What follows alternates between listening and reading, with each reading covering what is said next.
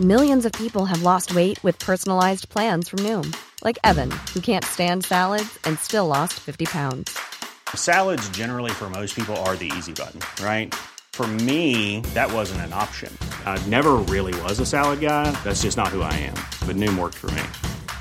Get your personalized plan today at Noom.com. Real Noom user compensated to provide their story. In four weeks, the typical Noom user can expect to lose one to two pounds per week. Individual results may vary. Heraldo Radio, la H se lee, se comparte, se ve y ahora también se escucha.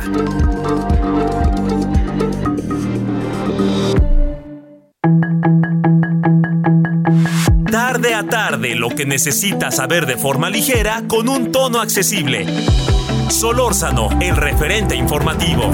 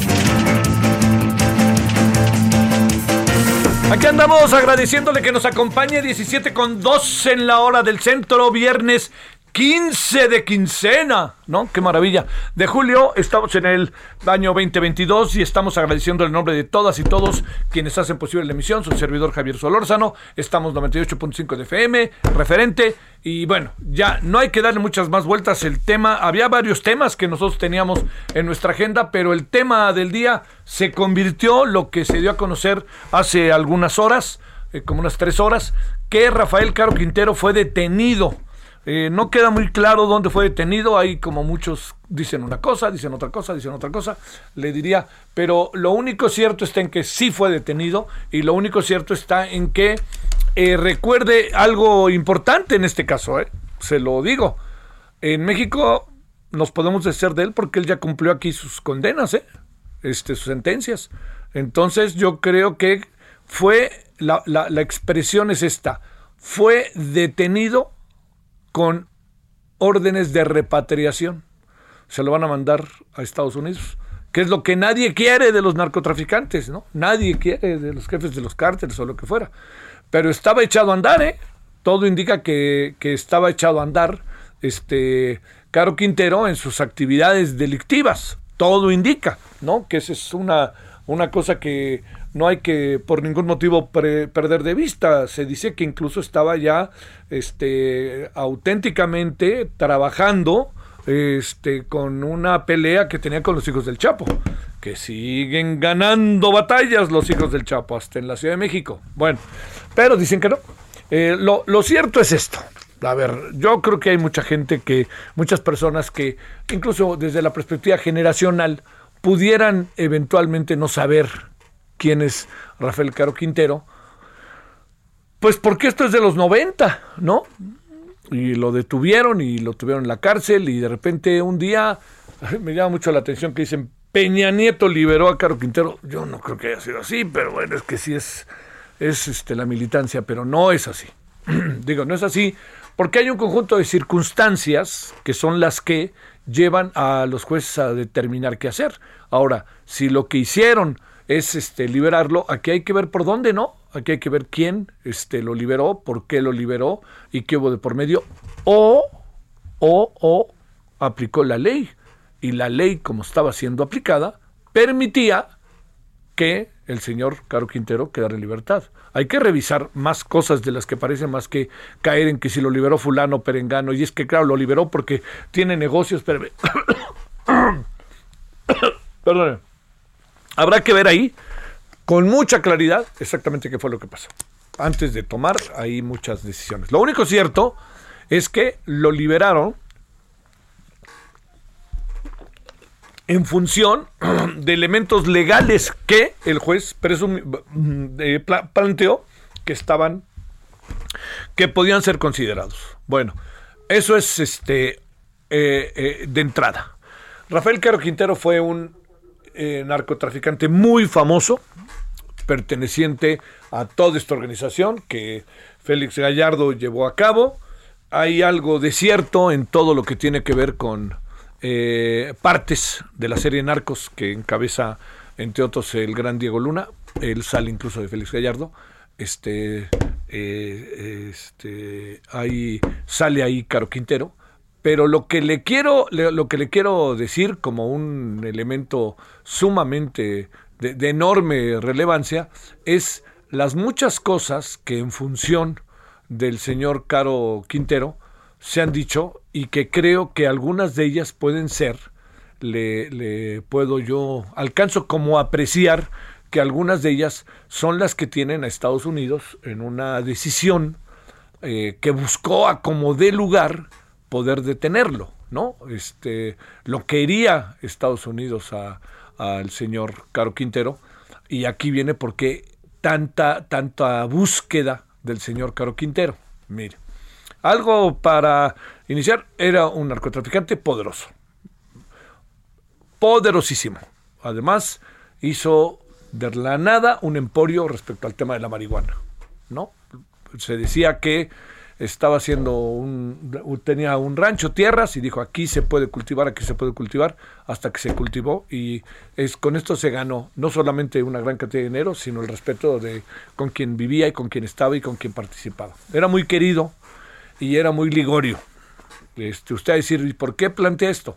Porque una eh, joven mujer, Sara Cosío, eh, cayó perdidamente enamorada de Caro Quintero. Sara Cosío era sobrina de un alto funcionario del estado de Jalisco, este, que, que además, pues este, esto se convirtió en un asunto que llamó poderosamente la atención de la sociedad tapatía, porque eh, Sara era, era una mujer que, este, digamos, eh, era como un prototipo, pero no solamente el tema era el prototipo, sino que era una mujer con, este, de, la alta sociedad, si me permite esa expresión. Entonces hicieron ahí una relación a lo largo de mucho tiempo. Sara incluso todo indica se reveló en su propia casa, en su familia, para irse con Caro Quintero. Y Caro Quintero es detenido, a lo mejor muchos lo recuerdan, en Costa Rica, ¿no? Y con Sara y hay muchas versiones de que, bueno, cuando lo detuvieron, que si traía una credencial de la Dirección Federal de Seguridad, que si lo que quiera, y este y alguien que intercedió por Sara Cosío le dijo, señora, usted dirá si se queda aquí o nos paramos y nos vamos. Y pues la agarraron, se fueron, y hay muy pocas cosas que se sepan después de eso, yo sé que hay muchos, hay muchos compañeras y compañeros del gremio que han buscado al máximo a Sara Cosío. No sabemos qué es de ella. Algunas cosas se dicen, pero lo único que sé es que hasta donde yo alcanzo a apreciar, ella está viva y este y bueno, cargó en su vida personal este asunto. Más allá de ello, sinceramente yo no tengo mucho que contarle. Pero el asunto donde está el interés de los Estados Unidos tan grande por Rafael Caro Quintero, se lo puedo decir, tiene que ver con el asesinato de Enrique Camarena Salazar. Enrique Camarena Salazar fue, eh, fue torturado y al final murió en la ciudad de Guadalajara en una casa de la hermana del expresidente Echeverría, ¿no? Del doctor Zuno. Todo eso, imagínese todo lo que crea, ¿eh? Imagínese todo el cóctel de cosas que se conjuntan. Pero aquí hay varias cosas como para pensarle. Una, Enrique Camarena Salazar todo indica, todo indica que era un agente doble.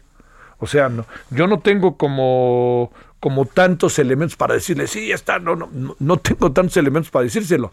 Pero yo le puedo decir que cuando su servidor trabajaba en Imevisión, salió una serie en Estados Unidos muy famosa, Guido Belsazo era, fue el quien participó por parte de México, que se llamaba Desprados, con base en el libro de Susan Shane. Y ese libro, pues planteaba toda esta corrupción que había y todo esto que tenía que ver con la presunción de que Caro Quintero este, había asesinado junto con el cártel de Jalisco, que se le llamó. Nunca me ha gustado que se le ponga a los cárteles el nombre de una ciudad o de un estado, pero bueno, era así, punto. Y este, y, y entonces, en ese libro, luego se hizo un debate. Nosotros aquí en México hicimos una serie de eh, un programa de dos horas. En verdad pienso que es sumamente interesante. Eh, con, sobre eh, un, un, una respuesta, ¿no?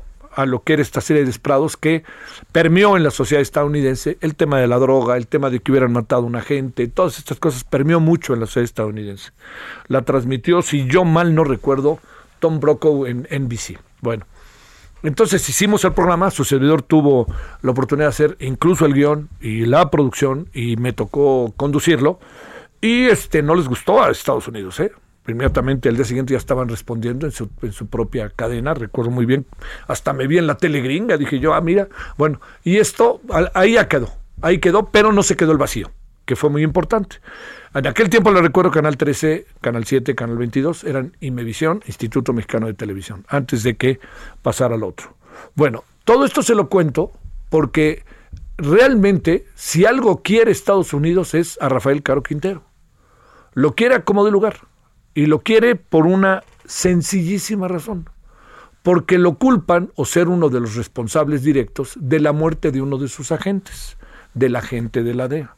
Entonces, como usted bien sabe, no lo van a dejar este asunto y lo que va a hacer el presidente López Obrador, si no es que ya lo hizo, y, y, ni siquiera va a pasar a México, a la Ciudad de México, ni siquiera va a declarar, más bien el avión o el helicóptero lo va a llevar inmediatamente a la, a, la, frontera y en la frontera se lo van a llevar a Los Ángeles, a Chicago o según donde estén todos los cargos más fuertes o a Nueva York.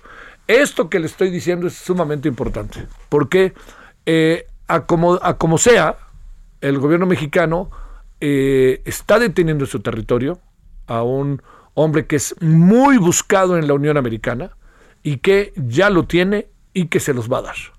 Y pues si nos atenemos a la máxima de López Obrador, amor con amor se paga, favor con favor se paga. Entonces yo no sé si algo se haya hablado en el pasado encuentro de con Biden, no creo que entre los presidentes, puede ser que entre las delegaciones, y que este es un asunto que también el gobierno mexicano tenía en la mira.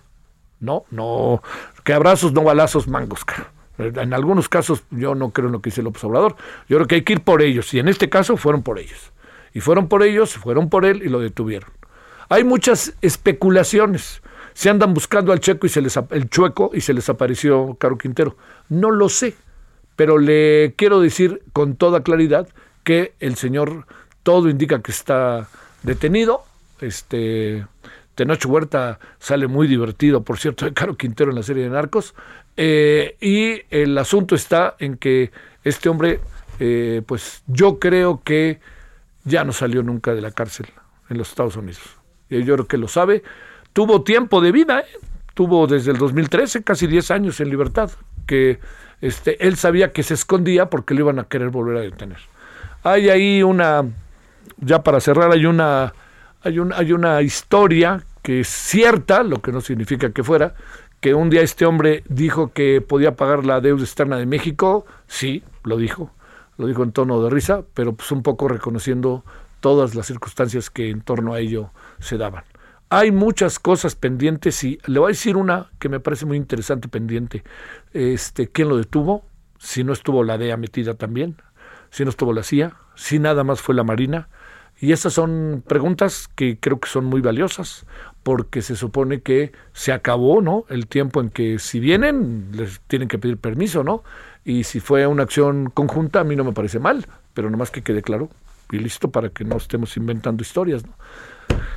Eso es, esa es, la, esa es la historia. Ahora sí que me la, me la eché de memoria de lo que yo me acuerdo. Hay más cosas que yo no quiero seguir para escuchar otras voces, sobre todo, que nos cuentan otros de, las personas que hemos convocado el día de hoy. Hasta ahorita, que yo sepa, no hay ninguna imagen, ¿verdad?, de Caro Quintero detenido. En cualquier momento seguramente este, saldrá eh, alguna imagen de él detenido. Y por lo pronto lo que sí le digo es que eh, es una... A ver, se lo diría...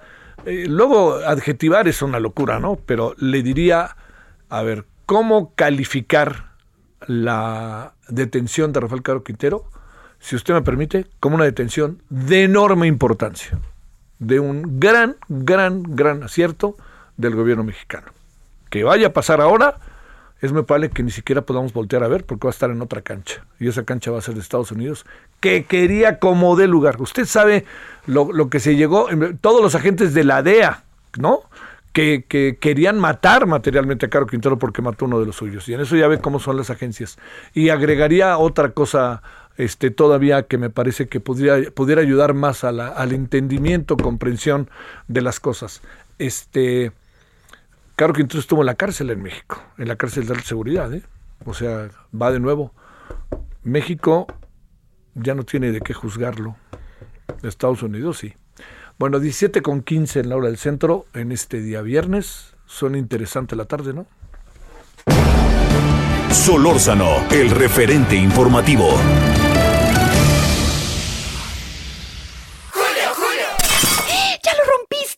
Seguro no tiene remedio. Pues para remedios, medicamentos y más, llega el 4x3 en todo el departamento de farmacia. Y además lleva el segundo al 50% de descuento en todos los pañales Hoggies y Clean Bebé. Con Julio, lo regalado te llega. Solo en Soriana. A julio 18. Aplica restricciones.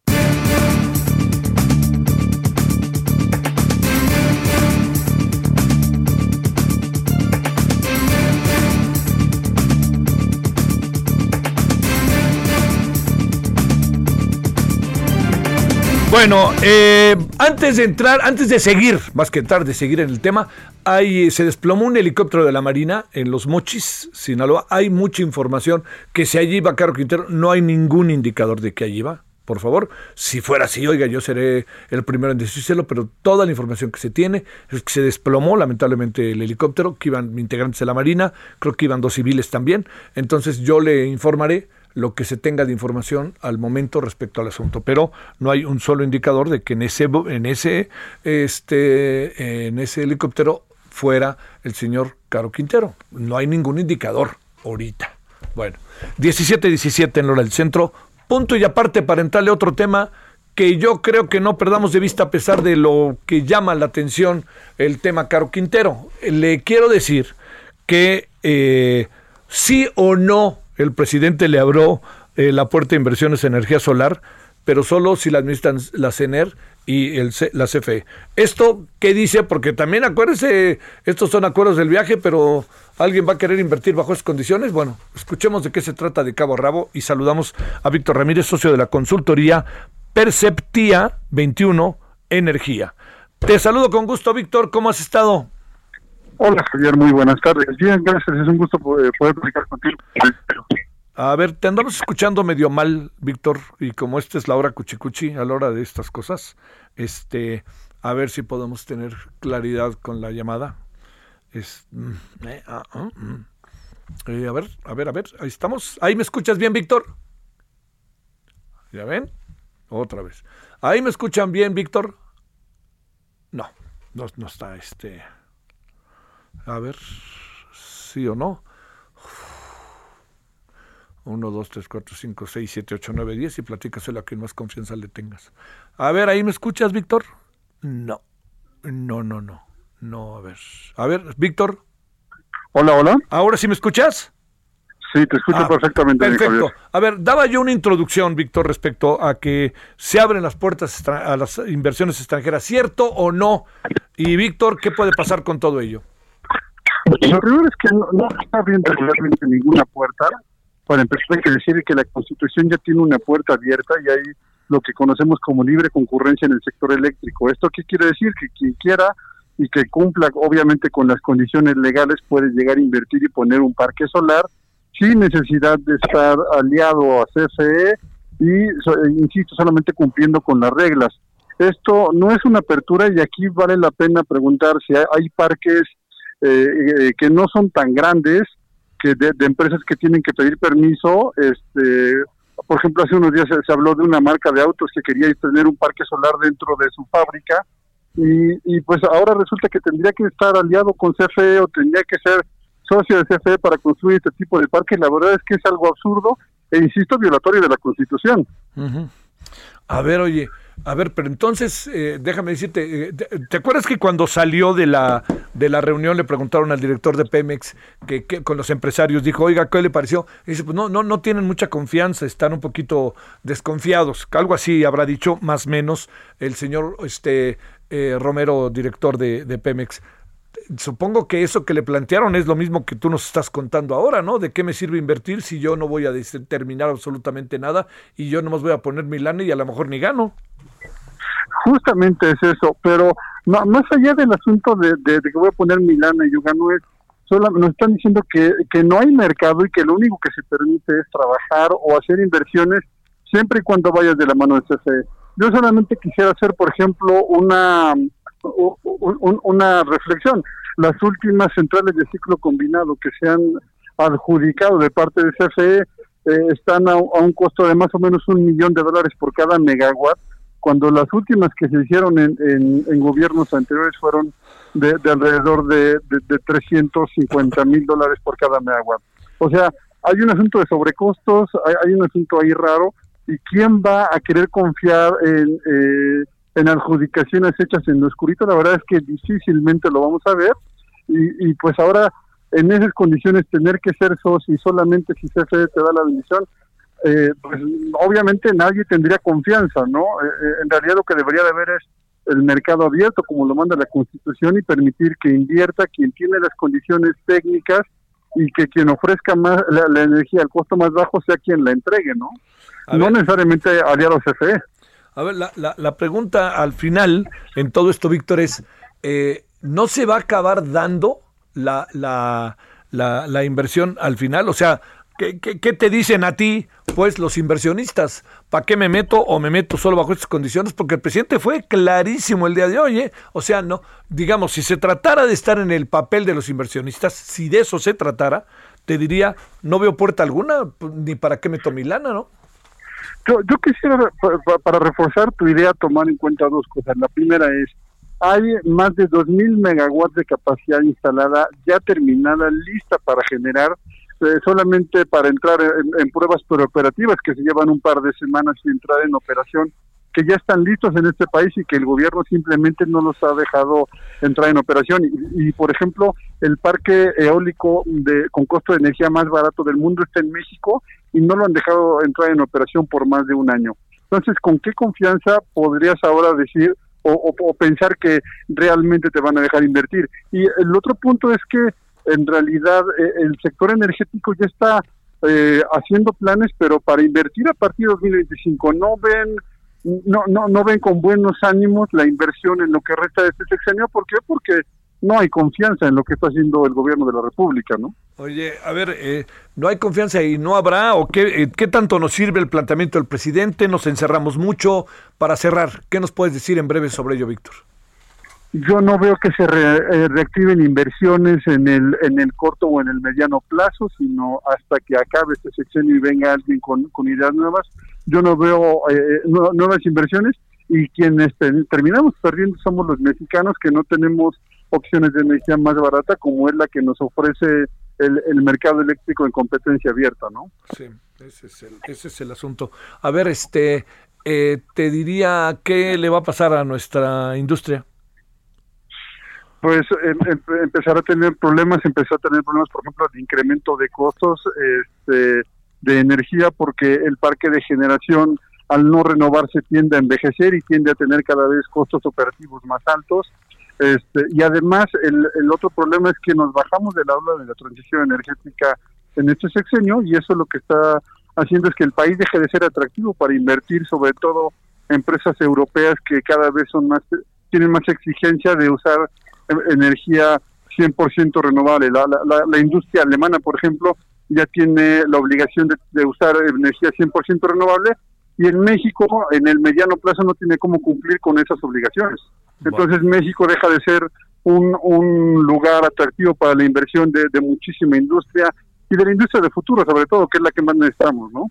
Víctor Ramírez, te mando un gran saludo, como siempre. A la semana que entra te convoco de nuevo para que volvamos a hablar sobre esto, si te parece.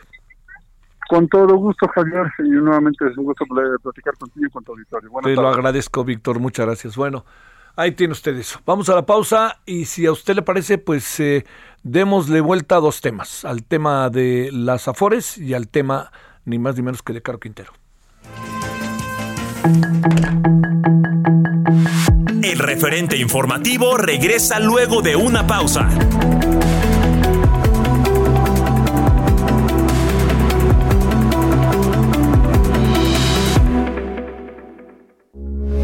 Heraldo Radio, con la H que sí suena y ahora también se escucha.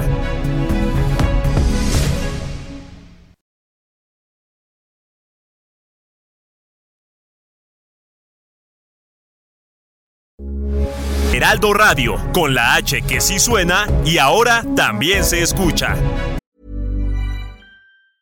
There's never been a faster or easier way to start your weight loss journey than with PlushCare.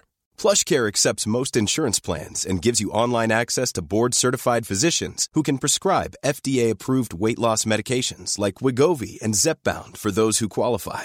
Take charge of your health and speak with a board-certified physician about a weight loss plan that's right for you. Get started today at plushcare.com slash weight loss. That's plushcare.com slash weight loss. Plushcare.com slash weight loss.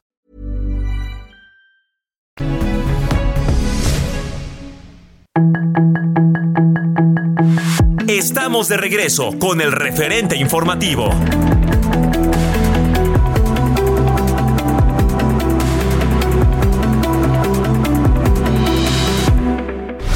En el referente informativo le presentamos información relevante. El presidente López Obrador anunció una tercera reunión con su homólogo Joe Biden en noviembre. Los ocho imputados por la línea 12 seguirán su proceso en libertad. Encuentran cuatro cuerpos con huellas de tortura en Zamora, Michoacán. Demandas en materia familiar aumentan hasta en 70% en el Poder Judicial de Jalisco presentan quejas contra Laida Sansores por violación a derechos humanos. Juicio de Genaro García Luna será el 24 de octubre de 2022. Investigan a policías municipales que enseñaron a usar armas a estudiantes de Purísima del Rincón. Se registra segundo día consecutivo con más de mil contagios por COVID-19 en San Luis Potosí. Primer ministro de Sri Lanka toma posesión como presidente interino del país. Llega bien vestido con el 30% de descuento en toda la ropa de verano para toda la familia y en todo el departamento de blancos. Además, 2x1 en toda la ropa interior para caballeros, niños, niñas y bebés. Con Julio, lo regalado te llega. Solo en Soriana. A julio 21. Aplica restricciones.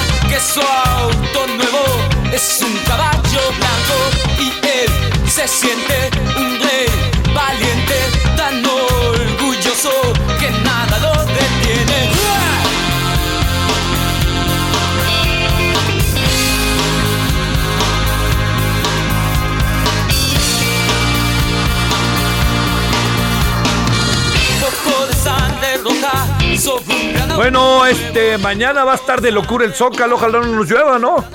Porque mañana va a estar la maldita vecindad ahí en el Zócalo. Entonces, si usted va a ir al Zócalo mañana, este, váyase con tiempo, porque en verdad que ya vio lo que ha pasado recientemente. Eh, Silvio Rodríguez es un ejemplo, ¿no?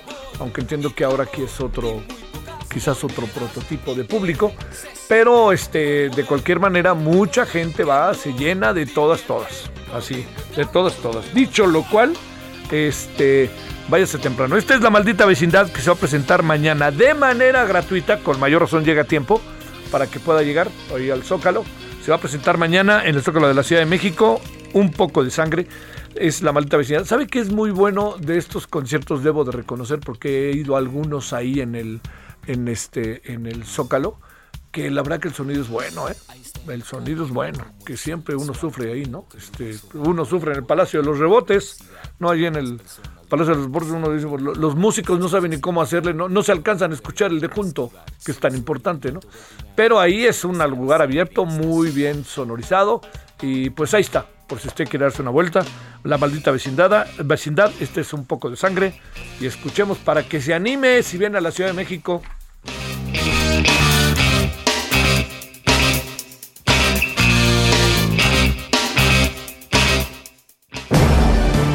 Solórzano, el referente informativo. Llegó una oferta muy fresca. Aprovecha que la carne de res para asar está a 154.90 el kilo. Sí, a solo 154.90. Y el plátano a 18.80 el kilo. Sí, a solo 18.80. Con Julio lo regalado te llega. Solo en Soriana. A julio 18. Aplican restricciones. Válido en Hiper y Super.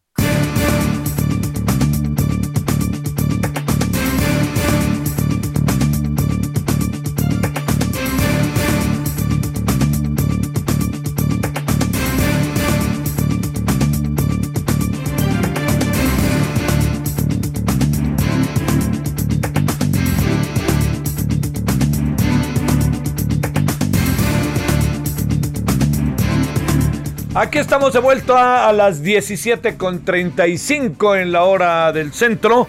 Eh, le quiero decir que este dentro de al, ratito otra vez abordamos en la noche otra vez el tema Caro Quintero y al ratito otra vez el tema Caro Quintero. Pero antes de ello algo que es sumamente importante, sumamente importante para los ciudadanos de este país y ahí le va tiene que, ver con, tiene que ver con un ahorro pensionario que está registrando pérdida de valor sin precedente las Afores. ¿Es cierto o no? Bueno, el presidente de la Asociación Mexicana de las Afores, Amafore, Bernardo González Rosas, le agradezco muchísimo porque sé que además estaba tomándose unos días, en fin, y nos hizo el favor. Bernardo, te mando un gran saludo y mi agradecimiento. ¿Cómo has estado?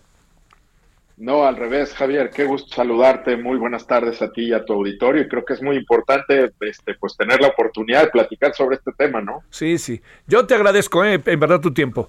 Eh, a ver, exactamente qué pasa. Sí, el ahorro pensionario está registrando pérdida de valor, le está pasando algo a las Afores, eh, porque ya sabes, todo esto corrió como reguero de pólvora y todo el mundo puso cara de qué está pasando. Claro. Cuéntanos. No, claro que sí, con mucho gusto, este Javier, como sabes, desde principios de este año han registrado los países tasas de inflación muy altas, ¿no? Eh, lo que como respuesta muchos bancos centrales, incluido el de nosotros, el Banco de México, ha subido las tasas de interés. Cuando eso sucede, el precio de las inversiones, el precio de los bonos baja, que es parte de lo que pues tienen invertido las Afores. Eso por un lado. Por otro lado, tienes que el mercado de acciones pues, ha estado muy volátil, ha subido y bajado mucho precisamente por temas de la guerra, el nerviosismo la inflación, etcétera. Esto provoca lo que nosotros llamamos minusvalías, que es si tú tienes invertido tu dinero y vale 100 pesos, pues de pronto cuando suben las tasas de interés y hay esta volatilidad, pues de pronto el precio puede bajar a 80, 90, en fin. Esos, esas fluctuaciones, Javier, son muy normales, han ocurrido a lo largo de la historia de los 25 años que ya tienen las Afores en México. Y aquí lo importante para decirle a los trabajadores y al público en general es que tienen que estar muy tranquilos, que en realidad las Afores tienen este dinero invertido en el largo plazo. Y así como ha pasado en otros escenarios, Javier, en 2008, ¿te acuerdas de la crisis financiera internacional muy fuerte que hubo? Bueno, esa ha sido la peor crisis de minusvalías que se ha tenido fue una caída del 22% de los, de, los precios de, inversión de las Afores. Ahorita apenas estamos hablando de una caída del 4%, Javier, en términos relativos, ¿no? Por eso, este, ahora que tú decías, oye, sin precedentes, sí en términos de monto, pero obviamente el sistema hoy es mucho más grande que lo que era en 2008, ¿no? Hoy vale 5 millones de millones de pesos. Eso es el 20% del Producto Interno Bruto, Javier. Ha crecido mucho. Entonces, lo que hay que decir a los trabajadores es tranquilidad, esto son movimientos coyunturales en un momento, pero que no tienen efectos permanentes en el saldo de ahorro de los trabajadores, en el retiro.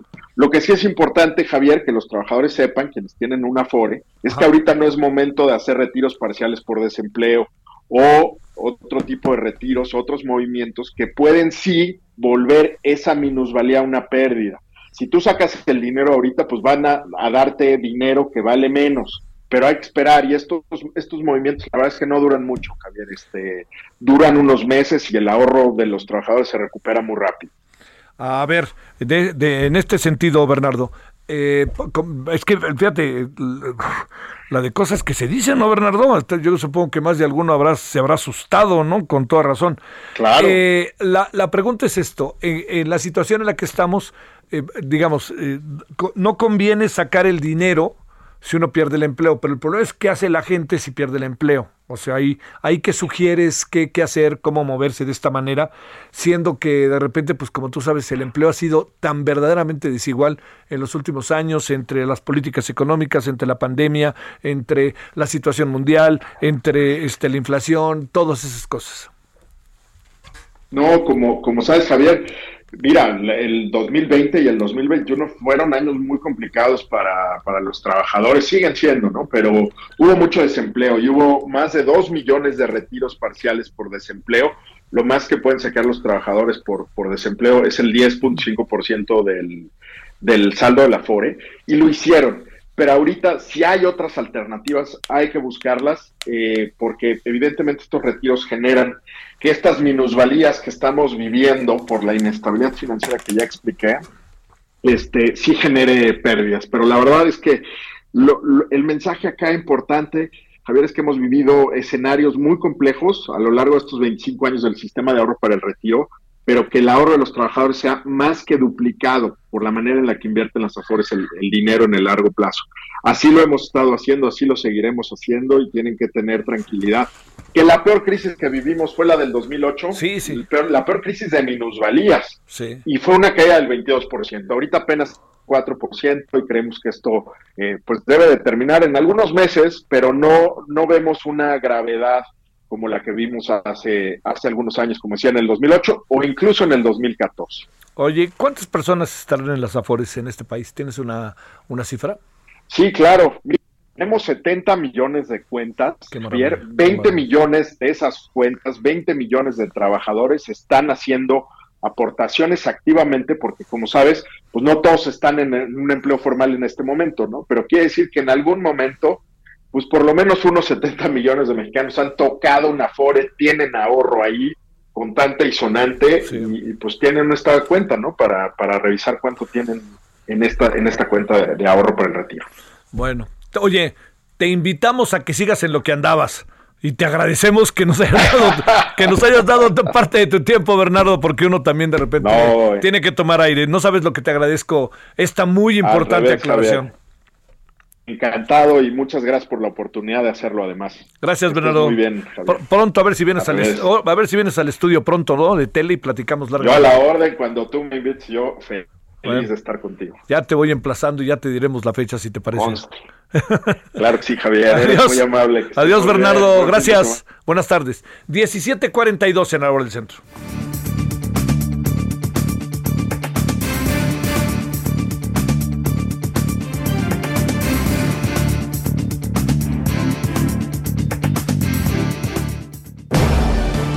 Solórzano, el referente informativo.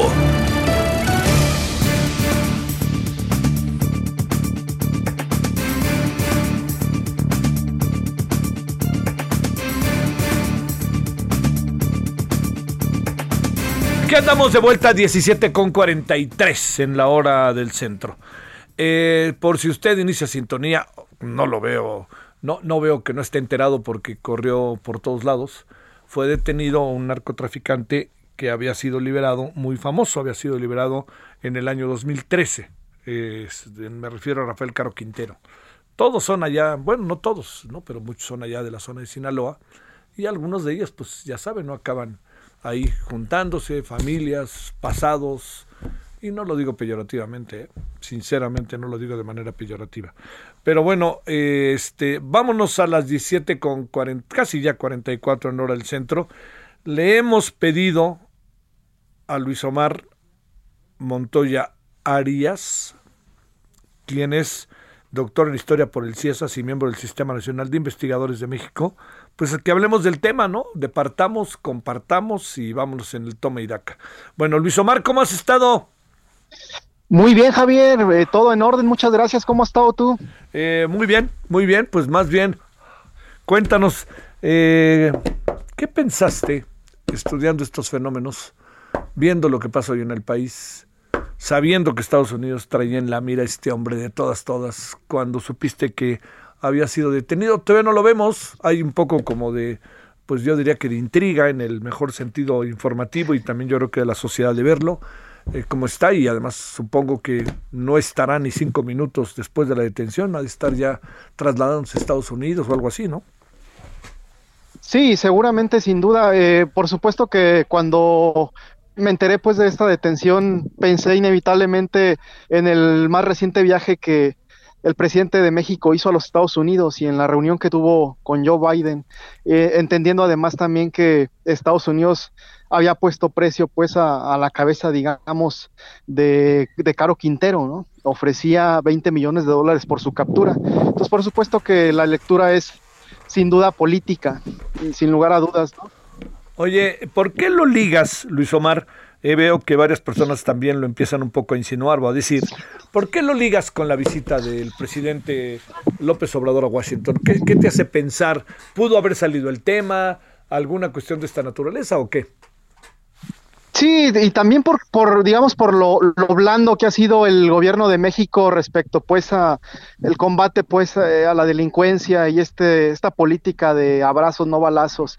Eh, todo indicaría, sin lugar a dudas, que eh, si México a través de su presidente fue, digamos, a negociar este asunto de los migrantes y un programa, digamos, una, una versión 2.0 del programa Bracero, pues evidentemente Estados Unidos le iba a pedir algo a cambio porque por supuesto que México no va a llegar allá a imponer agenda, o en todo caso en esta negociación es justamente eso.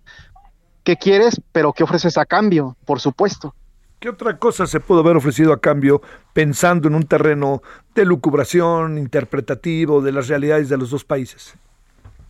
Sin lugar a dudas, por ahí viene también eh, quizás eh, una negociación en el ámbito político nacional que convenga a las dos naciones seguramente. Eh, veo complicado ciertamente que pueda venir, digamos, la captura de un gran capo, digamos, que responda a esta actualidad, pensando, por ejemplo, en estos grandes cárteles como el de Sinaloa.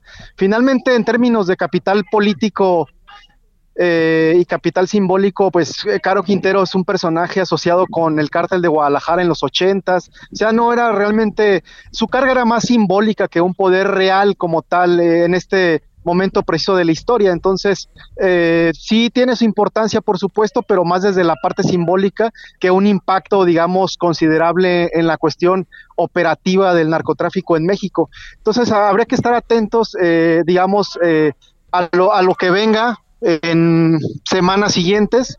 Eh, desde la parte pues política vemos por ejemplo esta insistencia pues en devaluar la figura del presidente de nacional del PRI de Alito Moreno que por supuesto eh, el hombre también ha cometido por supuesto varios errores pero en el fondo hay un manejo sin duda político desde la parte de los narcotraficantes y los grandes cárteles veo complicado que en, las siguientes semanas venga una detención, digamos, de alto calibre. O sea, me parece que esta captura, pues, de Caro Quintero vendrá muy bien también al gobierno de la República de México para, digamos, limpiar un poco su imagen y decir, bueno, es que en realidad sí estamos combatiendo al crimen, ¿no? Eh, aunque la figura que ha sido capturada en términos, eh, digamos, concretos o en términos reales, como le gusta decir al presidente de México, no trastoca la estructura del narco en México. Eso es muy importante lo que estás planteando, Luis Omar. A ver, eh, digamos, yo, yo hacía una revisión de una experiencia directa que tuve respecto cuando trabajaba en Imevisión sobre este tema que causó mucha atención en su momento. Te pregunto, este, eh, a ver, de, ¿dónde, ¿dónde empezó a radicar entre lo mítico y entre lo narcotraficante y entre lo paradójicamente también este como un, personaje que empezó incluso a ser visto con, con cierta con cierto seguimiento por muchos jóvenes. ¿Qué, quién es este hombre? Eh, Caro Quintero es un personaje nacido en 1953 eh, en la Noria Badiraguato, eh, en Sinaloa, que es esta, digamos, región mítica pues, del narcotráfico en México. Es un personaje que en los ochentas eh, funda el cártel de Sinaloa junto con Félix Gallardo y con Doneto. Es eh, capturado en 1985 en Costa Rica, luego de haber huido. La historia oficial de este momento de la historia eh, indica que la razón por la que fue capturado eh, pues se debió al asesinato de Enrique Kiki Camarena, este exagente de la DEA. Pero eso es lo que plantea la historia oficial. Me parece que la captura de Caro Quintero también invita a replantearnos o a buscar la contrahistoria de lo acontecido en la década de 1980. O sea, preguntarse, ¿realmente eh, lo que nos han contado sobre ese momento de la historia ¿Es verdad o es una visión cinematográfica? Yo te adelantaría que existe una contrahistoria sobre lo acontecido eh, y en esa, digamos, configuración mítica a la que tú te refieres, sin lugar a dudas, los corridos y, el video home, estas películas de narcos de los ochentas muy populares con los hermanos Almada, Valentín Trujillo y tal, y contribuyeron grandemente pues a, digamos, enaltecer esta figura más literaria, más cinematográfica, más de corrido de Caro Quintero, ¿no? Eh, sobre todo porque eh, pues eh, la historia oficial plantea pues que él junto con Doneto y con Félix Gallardo asesinaron a Kiki Camarena y tal, ¿no? Y después las series últimas, por supuesto, de Netflix como Narcos, pues han contribuido, digamos, a ese encumbramiento ficcional pues del personaje Caro Quintero, ¿no? por lo que representa, por supuesto, por lo que representó en los, en los Hay que recordar que en los 70 ocurre la operación Cóndor y esto, eh, digamos, hace que los narcos de Sinaloa se, digamos, resguarden en, en, Guadalajara y funden el cártel de Guadalajara, justamente, que es el primer, digamos, gran cártel organizado en sentido estricto en la historia de, la historia de México, porque en los 70 lo que figuraban eran capos sueltos como Pedro Avilés o don Lalo Fernández, y en los 80 ya se articula esta organización que es el cártel de Guadalajara, es el primer gran cártel, pues es, es un cártel que además eh, como lo ha, lo ha demostrado Anabel Hernández en sus libros, eh, digamos, corrompe al medio artístico, eh, ingresa, digamos, a esta esfera de la llamada payola para difundir, pues, los, los corridos que enaltecen a sus personajes. Pienso, por ejemplo, en el corrido del R1, que es un narcocorrido que fue grabado en 1989 por los Tigres del Norte y que, y que gozó de gran, de gran difusión, pues, eh, y apoyo este, de parte de las radiodifusoras, que además en aquel momento tenían en Guadalajara, eh, digamos, su centro neurálgico, pues, de difusión. Oye, este, para, para cerrar, Luis Omar, eh, a ver, este, sé, que hay, hay muchos elementos que luego no es tan fácil poder como distinguir, pero te diría dónde empieza lo mítico, dónde empieza lo real. ¿Realmente era un nombre tan importante en el cártel o realmente se llevó a Sarita Cosío y eso hizo todavía más grande la, la leyenda? Y luego también que él se encargó de hacer campos de marihuana como nunca antes habían hecho y que pudo ser determinante en la muerte de Enrique Camarena Salazar. Sí fue importante, pero en realidad de estos personajes en la estructura del cártel de Guadalajara, el llamado jefe de jefes, pues fue evidentemente Félix Gallardo.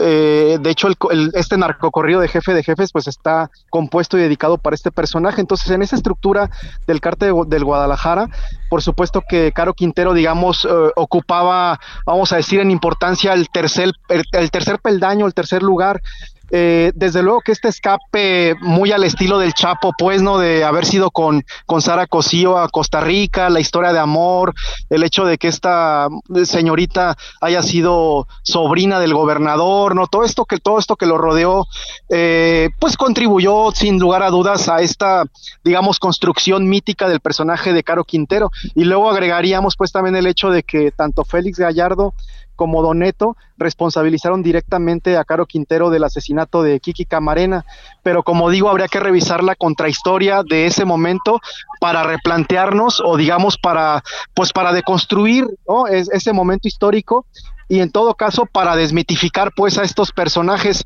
Eh, me parece que la ficción del personaje inicia, como decía, en los narcocorridos que se le componen, como el que grabó en su momento, grabaron en su momento los invasores de, Nuevo León, y por supuesto también todo el tratamiento cinematográfico que le han dado en los últimos años empresas como Netflix, Javier. Sí, sí, sí, sí. Oye, este eh, porque además vete a saber por qué declararon lo que declararon en contra de Caro Quintero, que esa será, esa será otra historia. Pero que cómo peleó Estados Unidos por Caro Quintero y ya lo va a tener, supongo. No va a ser que ya lo tenga ahorita, ¿no? Yo creo que ya lo tienes, este, eh, sin duda ya cuando sale la noticia es cuando ya están ellos completamente seguros de que evidentemente eh, el personaje ya está en custodia, vamos a decir, y seguro y resguardado en Estados Unidos, sin lugar a dudas. Eh, hay un hay un periodista, de hecho, que está en México, Alejandro Almazán, que plantea precisamente esta, esta cuestión de, de, la, de la desmitificación, pues, de no solo de Caro Quintero, sino del cártel de Guadalajara en general, en su conjunto, Javier. Sale. Bueno, te mando un gran saludo. Muchas gracias, Luis Omar. Un abrazo, Javier. Muchas gracias. A tus órdenes, gracias. Gracias. Bueno, pues este tema en la noche, este tema junto con otros que tendremos para usted. Pásela bien toda y tarde. Y es viernes. A las 21 horas nos vemos. Hasta aquí Solórzano, el referente informativo.